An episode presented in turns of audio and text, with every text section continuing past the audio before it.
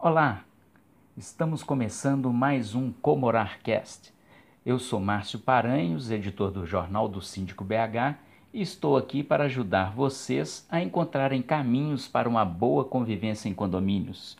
Morar bem pode ser mais fácil que parece. Vamos para a dúvida de hoje. Márcio, vê se você pode me ajudar. Acabo de receber o boleto do condomínio que vem pela administradora.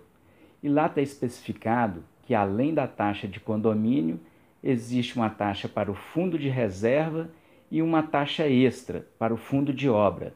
Eu tenho que pagar isso? Então, Paola, sua dúvida é muito simples de responder e serve para várias pessoas na mesma situação. O inquilino paga somente o que se refere a despesas ordinárias, que são aquelas despesas com pessoal, luz, água, manutenções de portão, elevadores, o seguro do condomínio. Né? Então, a questão de taxa extra, fundo de reserva, é de responsabilidade do proprietário do imóvel. Simples assim.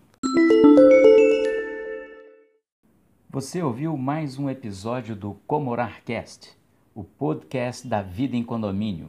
Gostou do conteúdo? Foi útil? Então compartilha, avalie aí pra gente.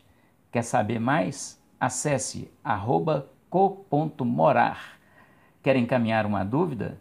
Envie um e-mail para quero saber.comorar.gmail.com